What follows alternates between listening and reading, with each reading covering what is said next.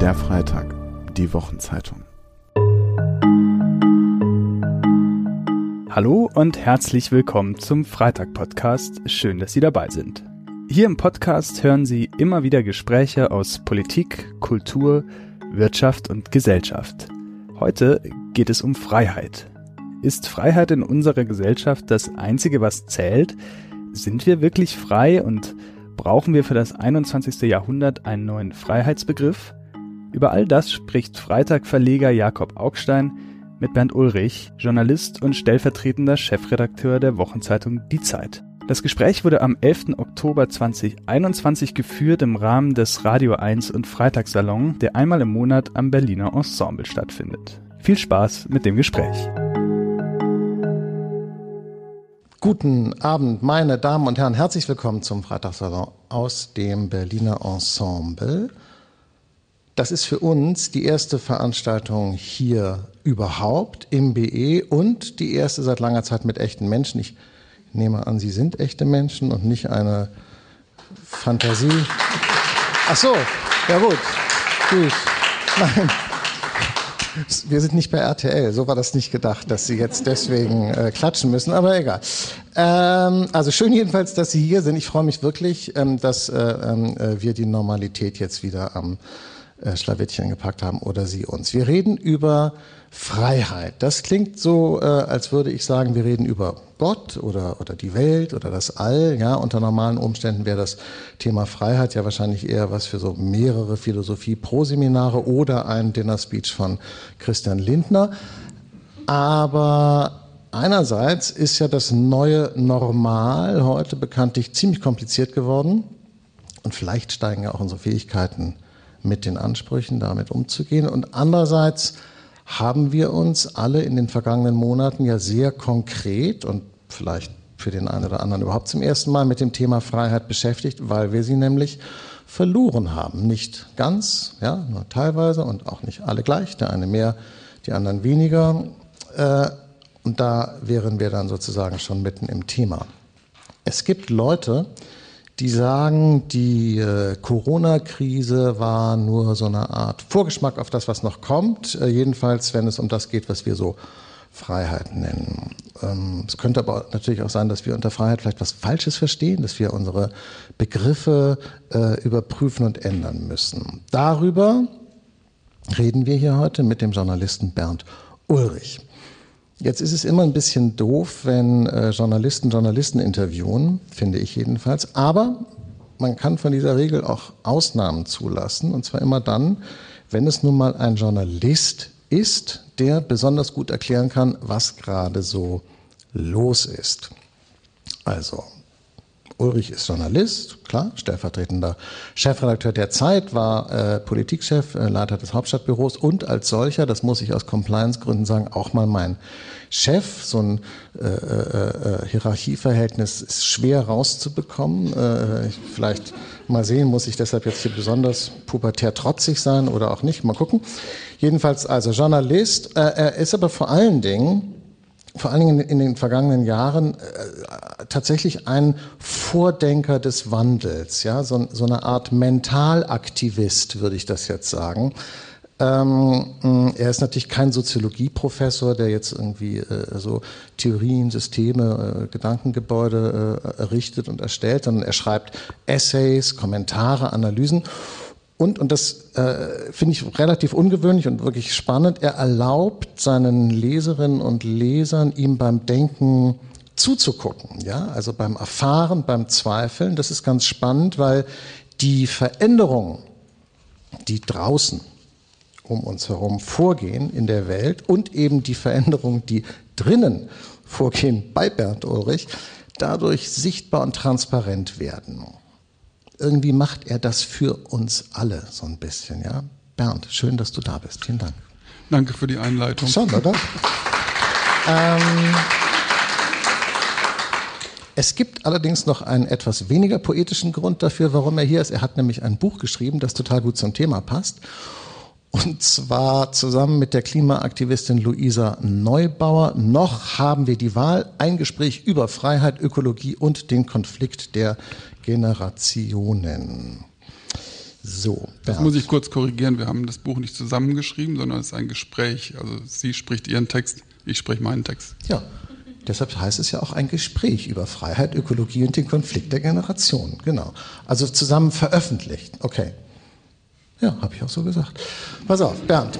Äh, Begriffe. Ähm, Begriffe sind sehr wichtig. Es gibt eine alte, scheinbar ganz einfache Definition, die heißt, Freiheit ist Einsicht in die Notwendigkeit. Damit ist eigentlich alles gesagt und wir können nach Hause gehen, oder?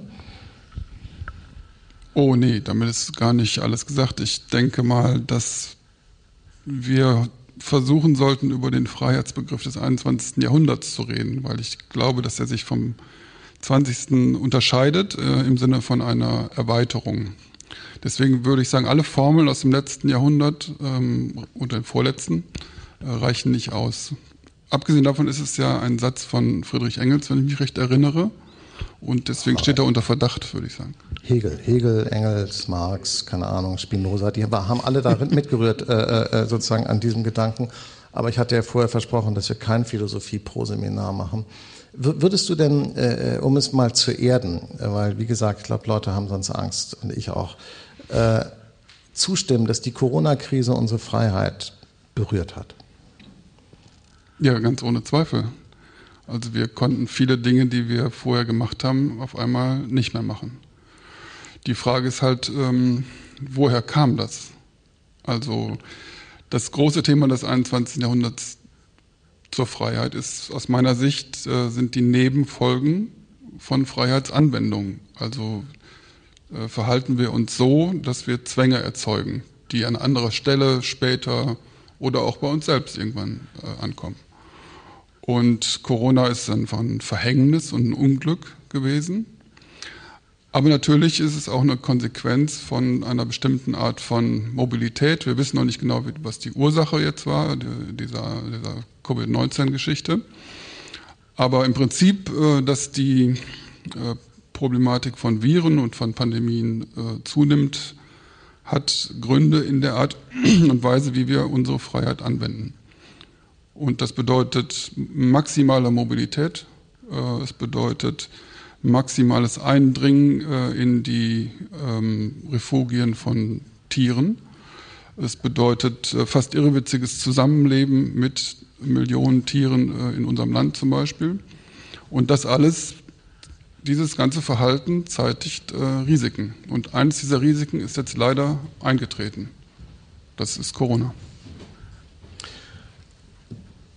Ja, ähm, du setzt jetzt aber voraus, dass sozusagen Ein, die Einbußen der Freiheit dann eine notwendige Folge äh, äh, waren. Ich will kurz den äh, Ex-Präsidenten des Verfassungsschutz, äh, Verfassungsgerichtes, Entschuldigung, Hans-Jürgen Papier zitieren, der gesagt hat, äh, es wurde nicht generell, aber doch teilweise ziemlich irrational, widersprüchlich, kopflos und im Übermaß reagiert. Manche Entscheidungen waren fast absurd oder schlicht nicht durchsetzbar und so weiter. Und wenn das Recht nur auf dem Papier steht und nicht durchsetzbar ist, ist das Gift für einen freiheitlichen Rechtsstaat. Also den Freiheitsentzug haben wir uns doch selber zugefügt und nicht das Virus, oder?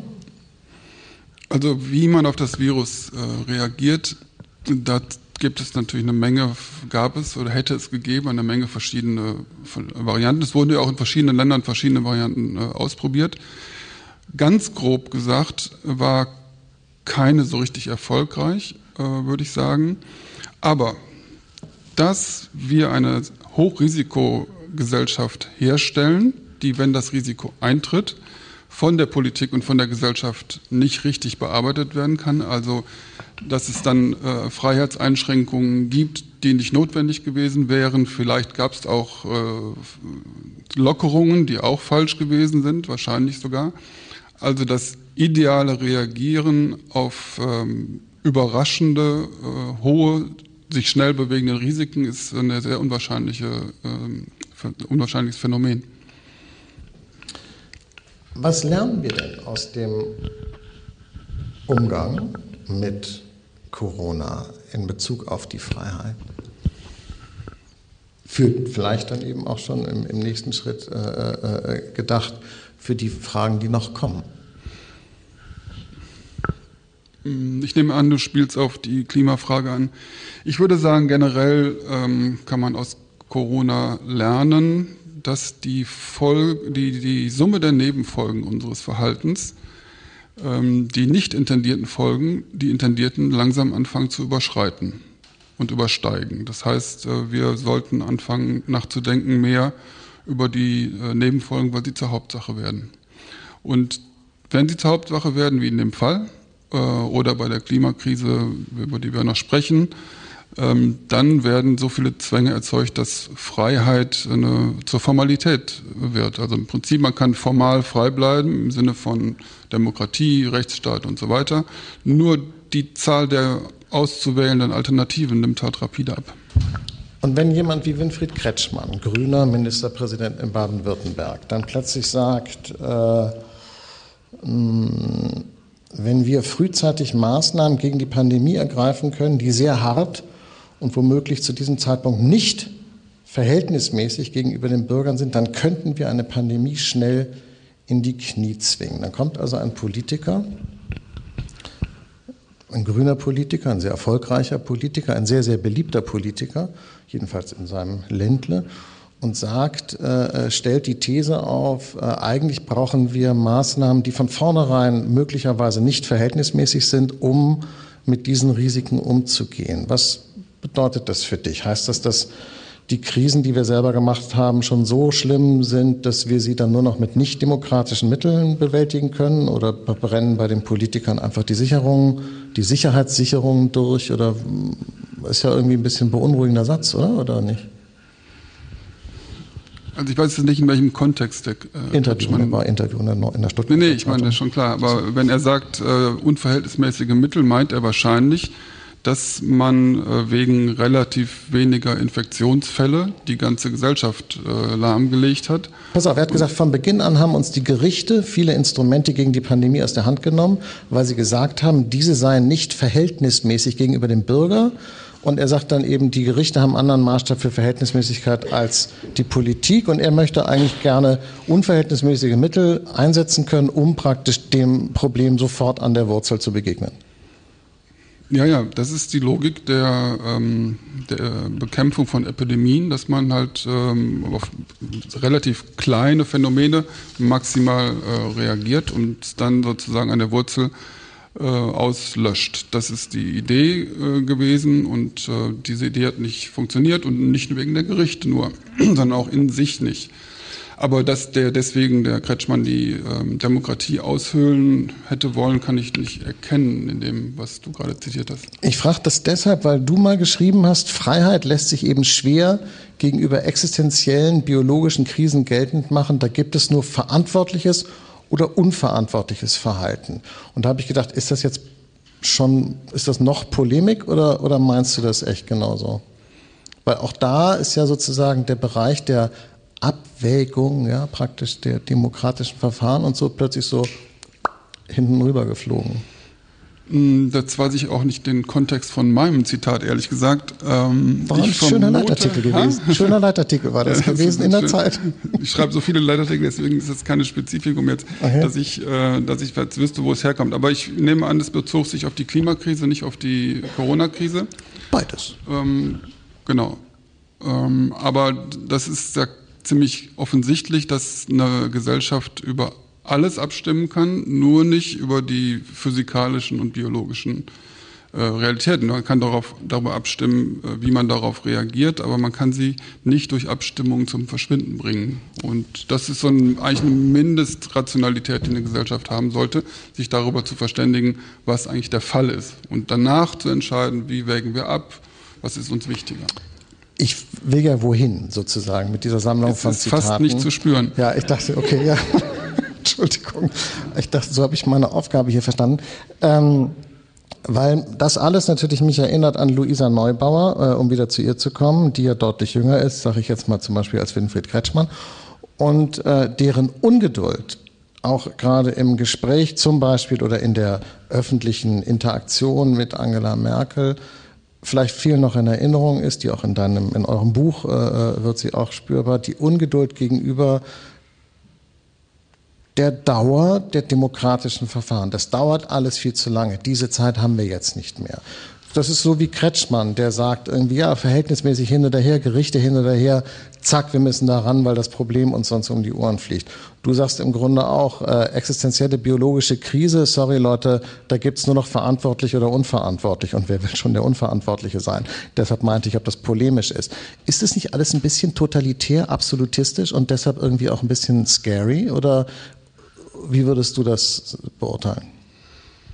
Ja, ich bin ja der Meinung, dass wir für die Krise, also nicht für die Corona-Krise, sondern für die Klimakrise oder die Krise im äh, Mensch-Natur-Verhältnis, dass wir da, ähm, dass dann andere Regeln gelten, andere Logiken gelten und über die müssten wir uns jetzt verständigen. Also äh, das Problem ist, wir haben gelernt, also wir meine ich jetzt wir Älteren, haben gelernt im letzten Jahrhundert, ähm, also das Zentrale, was wir im Kopf hatten, ähm, ist im Grunde Kampf gegen Totalitarismus. Ähm, also dagegen, dass sich das, was da geschehen ist, in den verschiedenen Varianten von Totalitarismus wiederholt. Deswegen sind wir dafür ausgebildet, äh, den Totalitarismus quasi schon beim T zu erkennen. Also beim, beim ersten Buchstaben oder beim ersten Aufglimmen oder nur ganz von ferne. Ja? Das ist das, was wir gelernt haben. Und dazu gehört, in dieses Sortiment äh, der Frühwarnphänomene gehört, dass Ungeduld gegenüber demokratischen Prozessen was Schlechtes ist. Und dass eine Schritt-für-Schritt-Politik äh, eigentlich das Richtige war, es bewährt, es ist menschengemäß. Und es hat auch meistens einigermaßen gut funktioniert, in Deutschland zumindest, ähm, weil wir ja auch ein privilegiertes Land waren. So, das ist das, was wir gelernt haben. Ähm, jetzt ist eine neue Situation entstanden, insofern als ein Schritt in die richtige Richtung im falschen Tempo kann ein falscher Schritt sein, ist sogar ein falscher Schritt, was einfach daran liegt, dass wenn man bei der Klimakrise zu wenig tut, dass dann die Zwänge sich verdoppeln, verdreifachen, exponentiell werden. Das heißt, man muss in der nächsten Runde noch viel mehr tun. Und das ist das, was das Bundesverfassungsgericht ja auch äh, notifiziert hat. Und das ist eine andere Logik. Äh, Schritt für Schritt heißt Eskalation. Und wer die Eskalation vermeiden möchte, ähm, der müsste so ein bisschen schneller sich bewegen. Ich glaube, dass das gemeint war mit dem. Aber und Ungeduld, entschuldige, jetzt mit diesem patriarchale, deinen patriarchalen Schlenker kurz aufgreifen darf, ja die Ungeduld der Jugend. Nee, es handelt sich hier nicht um Ungeduld, es handelt sich um Prozesse, die ein bestimmtes Tempo haben und die bestimmte Folgen haben. Äh, die, und es geht darum, die Freiheit derer, die etwas, die etwas länger leben als du und ich, äh, auch noch zu erhalten. Es ist nicht Ungeduld, es ist einfach nur Bestehen auf Minderheitenrechten, wenn man so will. Die Minderheit der Jugend. Okay, aber dann äh, frage ich jetzt mal, dann könnte doch eigentlich Herr Schellenhuber vom, vom Klimainstitut und Herr Drosten vom Virusinstitut auch die Politik machen. Dann müssen wir ja eigentlich nicht mehr wählen, weil dann ist ja im Grunde eh schon alles klar. Warum gehen wir dann noch wählen? Ja, das ist die, das ist äh, eine merkwürdige Vorstellung. Also dadurch, also man muss ja sehen, ähm, in welcher Situation wir uns befinden. Äh, wir haben eine existenzielle, bedrohliche, sich schnell bewegende Krise im Mensch-Natur-Verhältnis. Diese, diese Krise ist telegen, sie ist sinnlich, sie ist nicht abstrakt, sie ist nicht woanders, sondern hier, sie ist nicht später, sondern hat begonnen. Alles dieses plus, wir haben alle Mittel, um diese Krise zu beheben. Plus, äh, wenn wir jetzt damit ernsthaft beginnen würden, wären die Veränderungsschmerzen äh, und auch die Einschränkungen an Freiheit relativ gering. Trotzdem äh, passiert das nicht. Trotzdem passiert das nicht und deswegen ist das größte, für mich das größte Rätsel unserer Gesellschaft. Wie kriegen wir das eigentlich hin, in so eine existenzielle Krise reinzugehen, während wir darüber sprechen? Wie können wir das verdrängen, während wir darüber sprechen? Das ist das Phänomen, äh, nach dem ich suche. Und dann kann man sich immer überlegen, welches Argument passt sozusagen in die Verdrängung rein und welches nicht.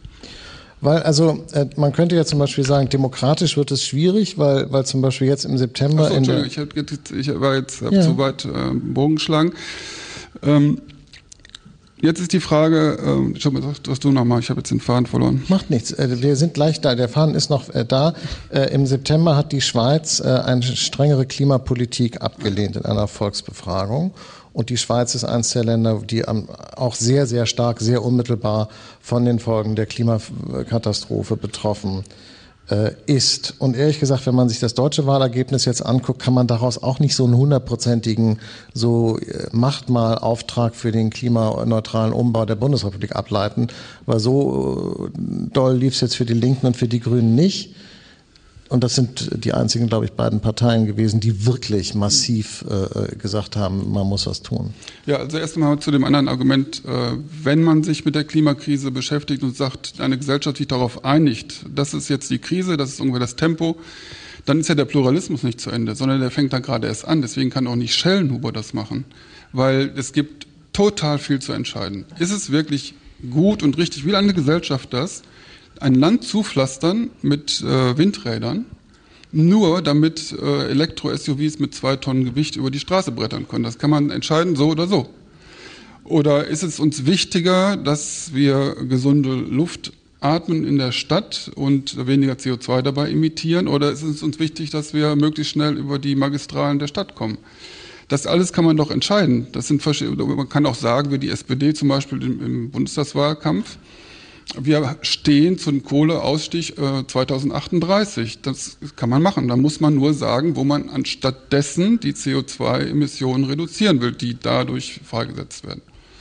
So, und äh, das Bundestagswahlergebnis äh, ist hochgradig ambivalent, weil die Parteien haben ja alle bis auf die AfD gesagt, dass sie einen 1,5 Grad Pfad einschlagen wollen.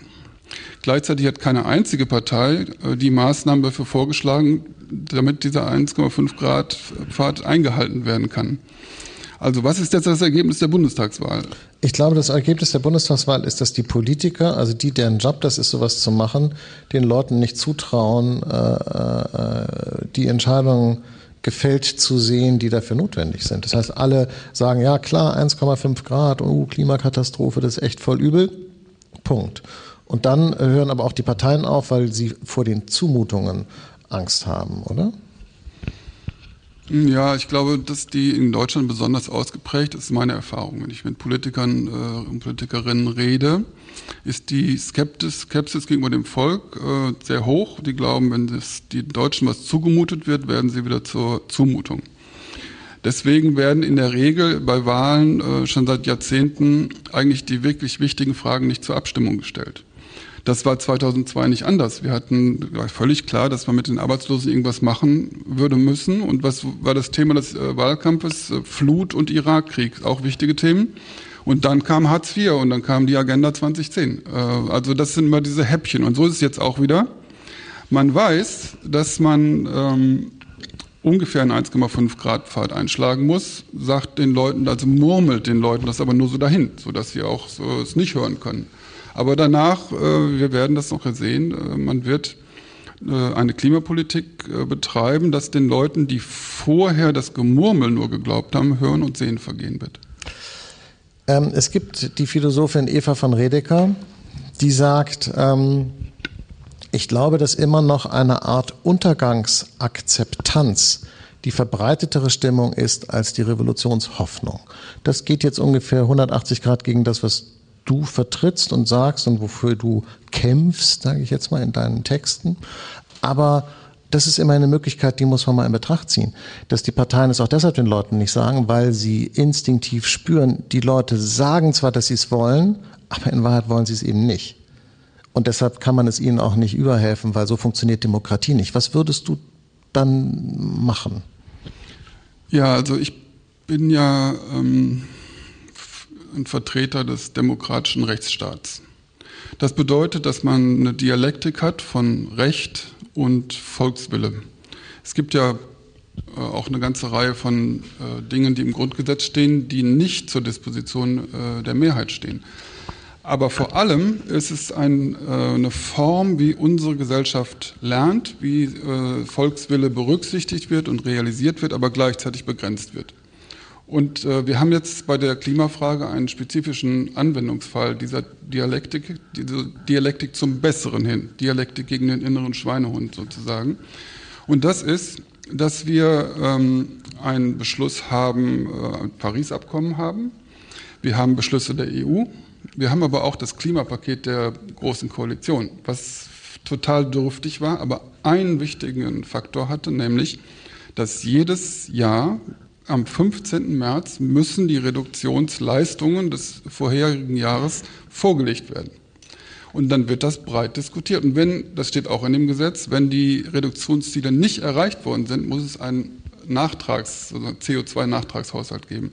Was im, äh, in der Praxis ein totales Chaos und unfassbare Kosten erzeugt, sodass wenn diese Regierung, die kommende jetzt, wenn die nicht äh, im nächsten oder spätestens übernächsten März auseinanderfliegen will, weil wegen dieses Chaos, was sie selber angerichtet hat, wegen des März-Kladderadatschs, dann wird sie klug sein und jetzt eine Politik einschlagen, die es ihr ermöglicht, die Reduktionsziele, die im Gesetz stehen, auch einzuhalten. Insofern ist äh, dieses, diese Dialektik von Volkswille, der Volkswille hat bei dieser Wahl gesagt, ja, macht uns irgendwie ein gutes Klima, aber macht es nicht zu dolle.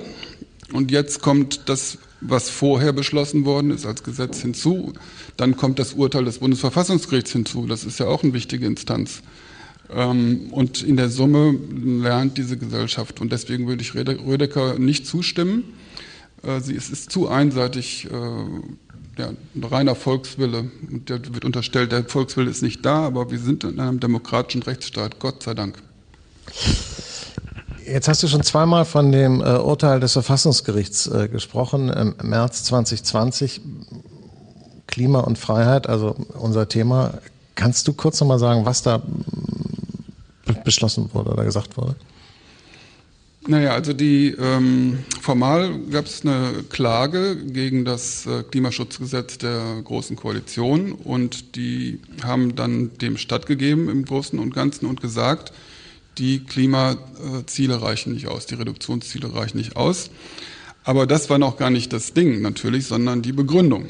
Die Begründung war, äh, dass dadurch, dass man jetzt zu langsam äh, agiert in der Klimapolitik, Zwänge geschaffen werden, also mit, mit noch mehr Klimapolitik sozusagen, für die Jüngeren. Und die haben sie sogar explizit diese ganze, dieses Boomer-Gericht, Bundesverfassungsgericht, hat explizit darauf hingewiesen, dass einige der Klageführenden äh, junge Leute waren. Und äh, deswegen ist es legitim und richtig, äh, dass man deren Interessen berücksichtigt. Das heißt, ähm, das ist deswegen ein, ein äh, Paradigmenwechsel, weil es bedeutet, ähm, dass Freiheit materielle Voraussetzungen hat. Und wenn durch eine bestimmte ausbleibende Klimapolitik diese Zwänge, die Zwänge für die anderen erhöht werden, dann ist das freiheitsfeindlich und ist im Grunde haben die das fast in die Nähe der Ewigkeitsartikel gerückt. Wer keine Klimapolitik macht, ist ein Freiheitsfeind. Das haben sie gesagt. Ja, es ist äh, lesenswerte äh, Formulierung. Ja, ähm, es geht um eine verhältnismäßige Verteilung von Freiheitschancen über die Generationen, also dass sozusagen diese Zeitachse praktisch reinkommt in, in das Freiheitsthema. Ich äh, äh, fand das deshalb spannend, weil wir ja bisher wenig Probleme damit hatten, äh, wie soll ich das jetzt formulieren, äh, das ist in der Raumachse, hat es uns ja auch nicht gekümmert, dass wir die ganze Zeit schon leben auf Kosten von Leuten, die leider nicht die Möglichkeit hatten, Angela Merkel zu wählen oder nicht, nämlich praktisch irgendwelche äh, Kinder, die praktisch in den Berg krabbeln, um mit ihr das Koltan rauszukratzen für die Telefone und so. Damit sind wir relativ gut klargekommen, also mit der Externalisierung der Folgen unserer Lebensweise. Und jetzt ähm, äh, äh, soll das plötzlich alles aufhören. Ist ja irre. Ja, warum bist du da nicht froh? Weil ich noch so in den Denkmustern sozusagen der Vergangenheit verhaftet bin äh, äh und irgendwie immer denke, wenn die Leute nicht mal in der Lage waren, klarzukommen, äh, äh, also andersrum, wenn die und, und da nehme ich jetzt mal den Spott raus und, und frage das wirklich, weil ich kann es mir einfach nicht so richtig vorstellen. Die Leute waren sehr, sehr gut in der Lage, sich moralisch zu isolieren gegen die Folgen ihrer Lebensweise, die bereits jetzt sichtbar sind, die man heute sehen kann. Da sterben Kinder praktisch, da leben Menschen im Dreck, werden unterdrückt, äh, keine Ahnung. Äh, und es kümmert uns buchstäblich nicht, obwohl wir es wissen. Und wir können es jetzt schon sehen im Fernsehen. Und jetzt sollen alle diese Leute ihre Lebensweise ändern für irgendwas, was noch gar nicht passiert ist. Jetzt kannst du zwar 20 Mal sagen, die Klimakatastrophe ist ja bereits sichtbar, aber so sichtbar ist sie dann halt doch nicht, dass wir jetzt schon alle denken, oh, hu, ich muss jetzt aber sofort mein ganzes Leben ändern und darf nicht mehr nach Mallorca fliegen, weil äh, in Kalifornien der Wald brennt. Nee, ist halt auch weil im Ahrtal die Häuser weggespült werden, wenn schon. Ja, und gut. weil der deutsche Wald so gut wie tot ist. Ich ja. weiß nicht, wo du spazieren gehst, aber ich, das macht einem schon Sorge, wenn man so rumläuft. Okay, es, ich frage es ja im Ernst. Also du meinst, dass die Leute jetzt diese moralische Isolierung nicht mehr hinbekommen werden? Naja, also das ist, finde ich, eine Untertreibung. Also ich äh, stimme dir zu, dass äh, es ist traurig und es ist wahr, dass die Externalisierung der Kosten unserer Lebensweise nach woanders hin relativ gut geklappt hat. Das hat damit, das mit einer gewissen Kunstfertigkeit zu tun, diese Dinge zu verdrängen, sie in andere Geschichten einzuhüllen und so weiter. Und hat auch, hat auch zu tun gehabt mit der Dominanz des Westens. Dominanz hieß auch Deutungsmacht zu haben. So, und das ist jetzt, äh, diese Phase ist auch dieses zu Ende. Das würde auch schon reichen. Der Westen hat diese Dominanz nicht mehr. Äh, und jetzt kommt noch dieses hinzu, die Externalisierung in die Zukunft äh, funktioniert auch nicht mehr. So, und, was passiert jetzt? Was passiert jetzt mit uns, wenn wir das alles so nicht mehr können? Ähm, wir müssen, also es ist ja auch nicht so, dass die Leute, sagst du immer, ja, das ist in Wirklichkeit ist es ja so, Externalisierung männlicher Lebensweise in Richtung Frauen, in Richtung anderer Geschlechter, in Richtung globaler Süden und in Richtung Zukunft. Bei uns fahren aber auch Frauen Auto. Ja, das stimmt schon, äh, nur nicht so viel und nicht so groß und nicht so schnell.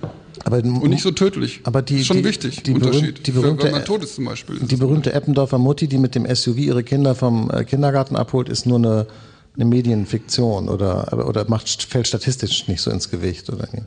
Genau, es gibt darüber Untersuchungen, mhm. männliches äh, Mobilitätsverhalten. Ich weiß nicht, ob du das kennst persönlich, aber es ist einfach so. Männliches Mobilitätsverhalten, ob mir das, ob mir das geläufig ist? Ja ich weiß nicht, jetzt läuft ja wieder der neue James Bond damit wieder. Es geht immer um Mobilität, äh, die Brumm Brumm macht. Das ist so.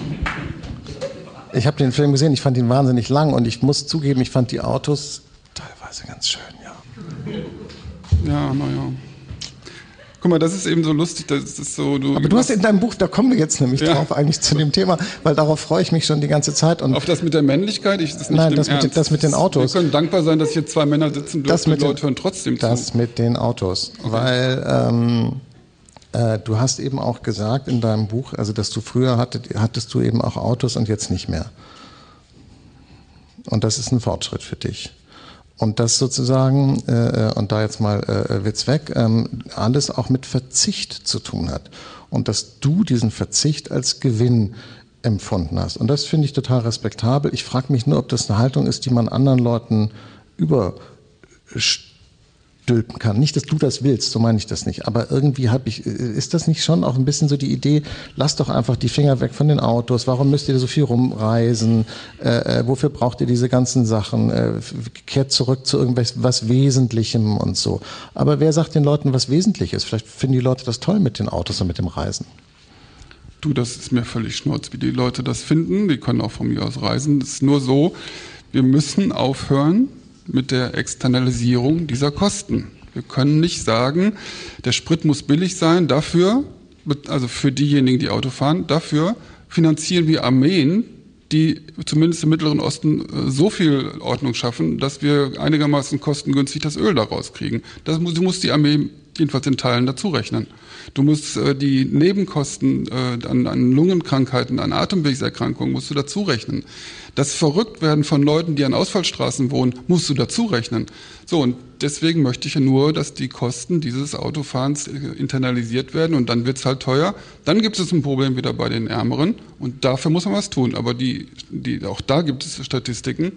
Die äh, unteren Einkommen äh, emittieren einfach viel, viel weniger CO2 als noch die umweltbewusstesten Mittelschichtsleute wie wir. Das ist einfach die Tragik der Tatsache was ich an den Texten, die du schreibst und eben an diesen Gedanken halt so gut finde und deshalb, äh, äh, sie, du machst dich damit ja auch irgendwie angreifbar, weil das sozusagen auch, auch offene Gedankenfronten teilweise sind, um mal äh, eine militaristische Metapher zu benutzen.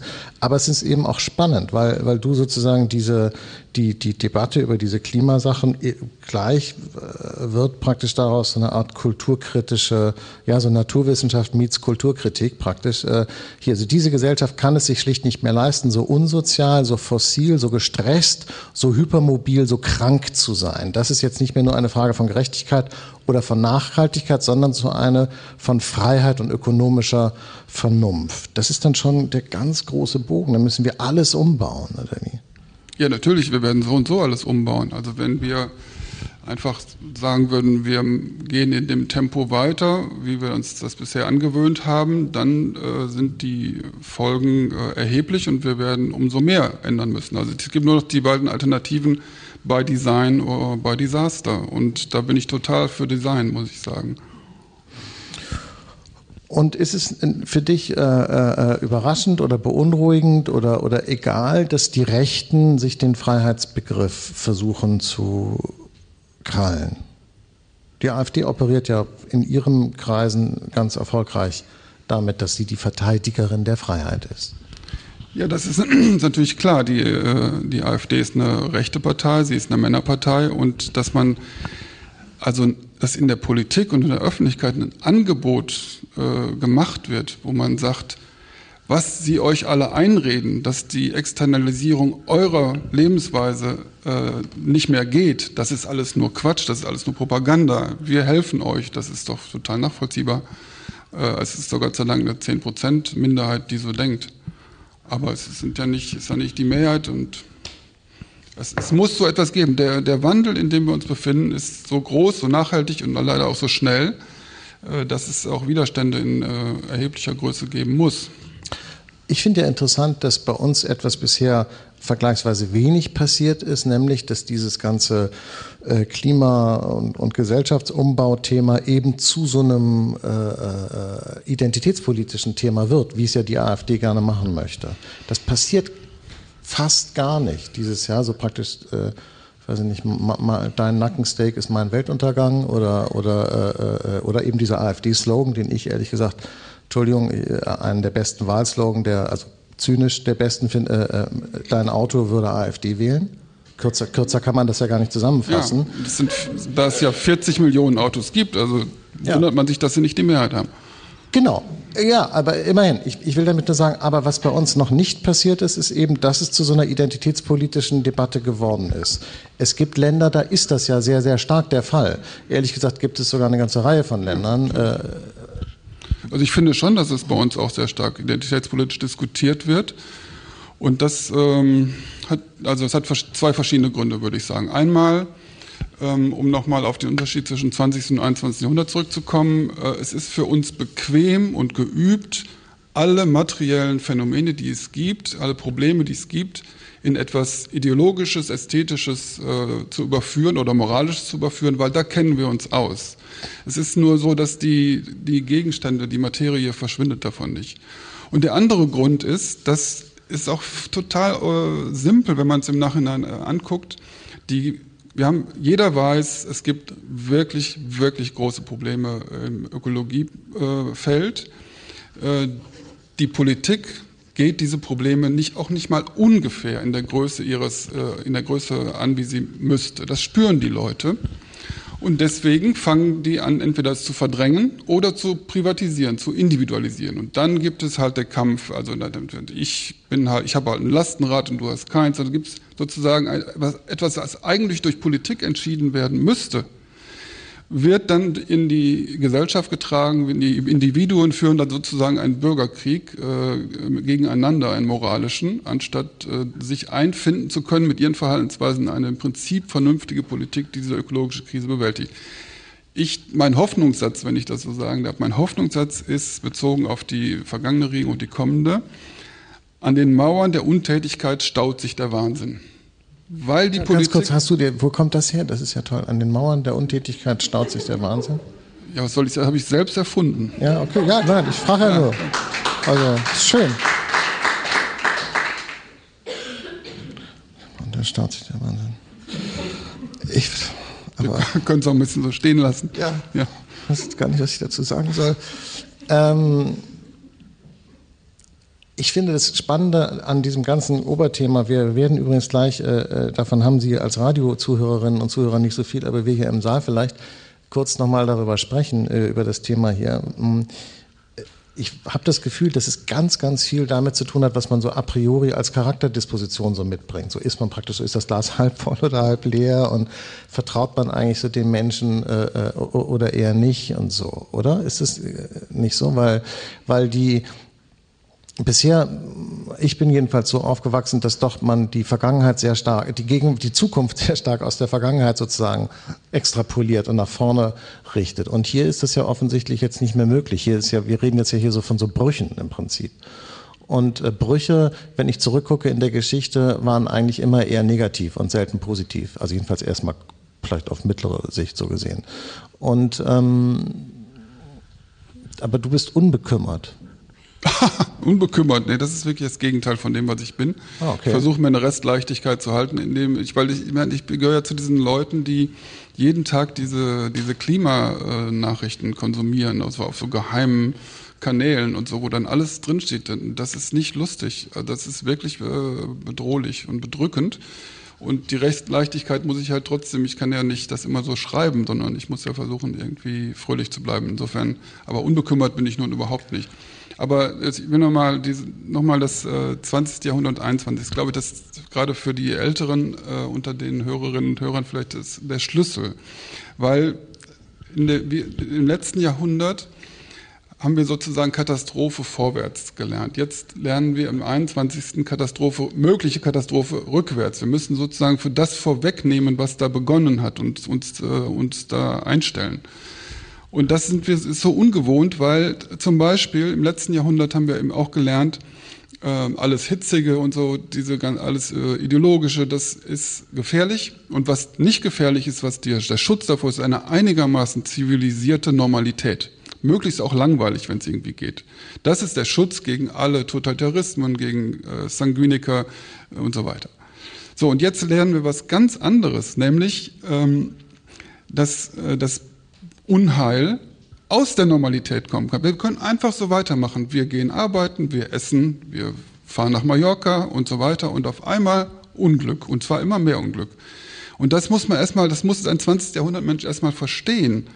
Also im letzten Jahrhundert kam das Böse aus Untaten. Jetzt kommt das Böse aus Untätigkeit. Ja, und dafür sind wir nicht gebaut, das, dafür, das haben wir das Sensorium nicht. Und das muss man jetzt so langsam entwickeln und das versuche ich halt für mich und dann schreibe ich es halt auf. Dann, manche lesen es dann.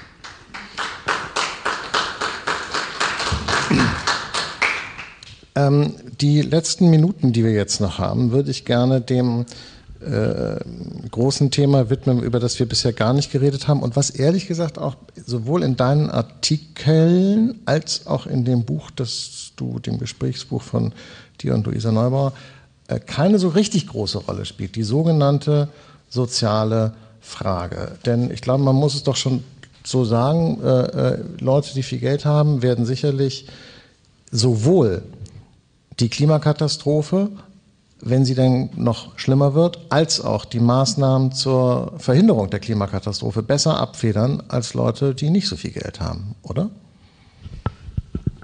Äh, willst du mir sagen, dass wir im Kapitalismus leben? Ich habe es gemerkt schon. Ja, gut, also das so als richtig Linken habe ich dich jetzt nicht kennengelernt. Äh, das glaube ich darf ich schon sagen. Äh, äh, äh, die Frage ist nur, bisher waren diese sozialen Konfliktlinien in Deutschland ja immer abgefedert mit, äh, sagen wir mal, gerade so viel Geld, dass die Leute das noch mitgemacht haben. Ich kann es auch ganz simpel fragen, wird das Geld dafür reichen? um die Leute auch weiterhin sozusagen in Anführungsstrichen ruhig zu halten, beziehungsweise um es konkret zu machen, ihnen hinüber zu helfen oh Gott, oh Gott, ja. über diese Schwelle, die da äh, kommt. Und die für die Leute bedeutet, äh, euer Leben ändert sich halt grundsätzlich und wird teilweise eben vielleicht auch einfach mühsamer. Also mir ist was aufgefallen bei der ganzen Klimadiskussion äh, und der sozialen Frage. Und zwar ist es ja so im, im Spektrum, im klassischen politischen Spektrum, dass die eher links stehenden Parteien und Menschen ähm, eher für die, für die Ärmeren, für die Arbeiter und so weiter sich äh, einsetzen und für Umverteilung von oben nach unten, während die rechteren Parteien äh, eher denken, na, der Markt braucht auch Anreiz und wer nicht richtig leistet, soll auch ein bisschen bestraft werden und so weiter. Und beim Klimathema kehrt sich das auf einmal um. Da haben auf einmal diejenigen, die sonst sich nicht so um Soziale kümmern, haben auf einmal ein total schlechtes Gewissen. Und das ist das Prinzip, ähm, wir brauchen billiges Fleisch, damit die Armen Fleisch essen können, aber alle Deutschen essen billiges Fleisch. Wir brauchen billige Flüge nach Mallorca, damit die Armen auch mal nach Mallorca fliegen können, aber alle fliegen billig nach Mallorca. Das ist doch einfach nur ein Trick. So, und das, davon abgesehen, ähm, was ja am meisten, das am meisten geleugnete Phänomen sind die sozialen Kosten, die das unökologische Verhalten, sage ich jetzt mal allgemeiner, heute schon hat. Ich habe es vorhin schon mal angesprochen. Wer wohnt dann an den Ausfallstraßen? Wer hat denn da die, die äh, Probleme in der Lunge? Doch nicht du und ich, wir leben da in der dritten Reihe. Ich lebe am Kaiserdamm, aber nur in der Nähe vom Kaiserdamm. Wer direkt am Kaiserdamm lebt mit seinen elf Straßen für Autos, ja, der hat richtig Stress. Der hat richtig Stress und dann geht er zum Therapeuten, weil er es einfach nicht mehr aushält, diese, diese Nerverei, und dann sagt er, er hat eine schwere Kindheit. Also das, diese, die Leute haben es wirklich schwer und äh, das sind Folgen von, so, auch wenn die Hitze zunimmt. Wer stirbt denn als erstes? Doch nicht die mit der Aircondition, sondern die ohne Aircondition und so weiter und so weiter. Also die Klimakrise ist sehr, sehr äh, unsozial. Und deswegen muss man eine Klimapolitik machen, die dazu beiträgt, diese Klimakrise zu entschärfen. Und die muss man wiederum so machen, dass das ist mein Credo schon seit Ewigkeiten, das untere Drittel dieser Gesellschaft emittiert viel, viel weniger CO2 als die oberen zwei Drittel. Deswegen muss man die im Prinzip in Ruhe lassen. Man muss sie einladen dazu, auch ein Leben führen zu können, das ökologisch sinnvoll ist. Sie haben ja auch Kinder, die wollen ja auch nicht von denen blöd angeguckt werden. Aber man muss ihnen die Möglichkeit geben, äh, entweder durch mehr Geld oder dadurch, dass die Dinge, äh, die sie kaufen können, äh, preiswerter sind, äh, also die, die ökologisch sinnvollen Dinge preiswerter sind. Das kann man sich alles überlegen. Man kann sie einladen, aber man kann sie nicht äh, ins Visier nehmen sozusagen. Das ist das ganze, diese ganze Klimawende ist eine Sache der oberen zwei Drittel. Und die sollen gefälligst endlich damit anfangen und nicht über die, das untere Drittel reden. Das, wer über das untere Drittel redet dabei, ist fälsch, ist ein Fälscher. Der will irgendwas. Ja, es ist ein bisschen, da fehlt mir jetzt aber die Zeitachse, nicht? Weil ich meine, dieses untere Drittel muss ja erstmal sein Leben äh, grundsätzlich ändern, wie die anderen Leute auch, aber denen fällt es dann vielleicht schwerer, damit dann das künftige untere Drittel äh, äh, äh bessere Lebensbedingungen hat.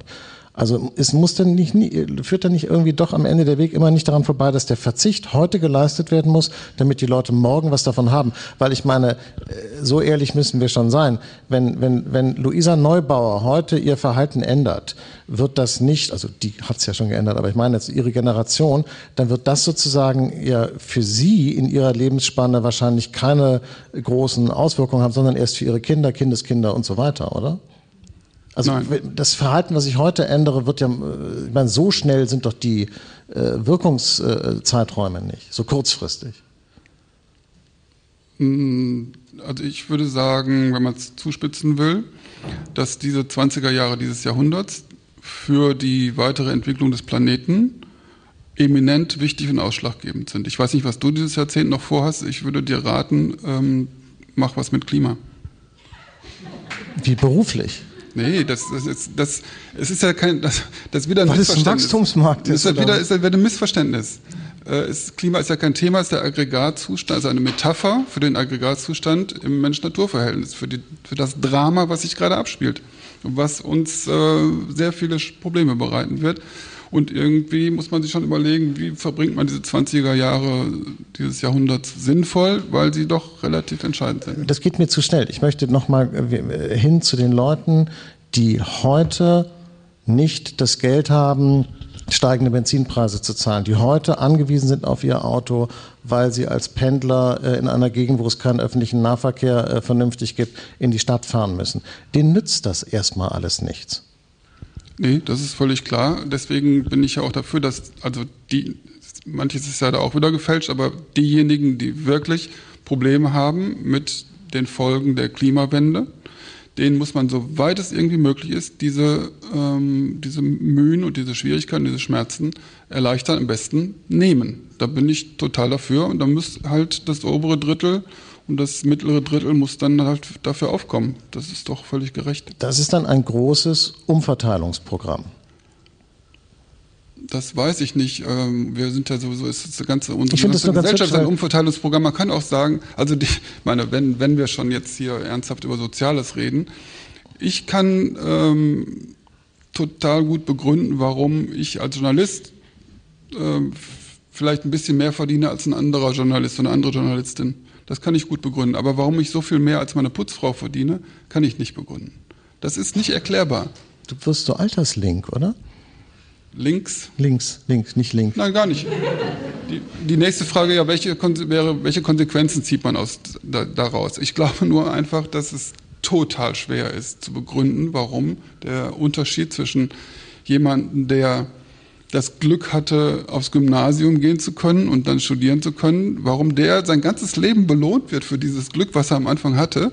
Und der andere, die vielleicht kommt jemand aus, äh, aus Jugoslawien, aus Ex-Jugoslawien und dann Sprachbarriere, dann kommt man in eine andere äh, berufliche Kategorie und wird dann, dann, wahrscheinlich zu 90 Prozent sein ganzes Leben lang viel, viel weniger verdienen. Was soll daran äh, gerecht sein? Das, das kann man in der Tat fragen, hat aber mit dem Klima erstmal nichts zu tun. Aber ich würde total gerne mich mit Leuten über die Frage äh, Klima und soziale Gerechtigkeit unterhalten, die auch sonst sich für soziale Gerechtigkeit interessieren, die mir zum Beispiel erklären können, äh, warum sie so viel mehr verdienen als ihre Putzfrau. Bernd Ulrich, vielen herzlichen Dank für dieses Gespräch. Wir können äh, hier gleich im äh, Berliner Ensemble darüber noch weiterreden. Sie zu Hause können das nicht mit uns. Das heißt, Sie müssen nächstes Mal in persona hierher kommen. Äh, und zwar können Sie das dann machen am 29.11. um 20 Uhr, wenn der Historiker Per Leo hier ist. Äh, mit dem reden wir über das Thema. Haben wir was vergessen? Ein neuer Streit um die deutsche Erinnerungskultur. Es gibt ja immer ein neues Thema. Guter toll. Mann. Ja, ja, danke schön, äh, dass äh, du hier warst. Vielen Dank, Bernd. Dankeschön. Gerne.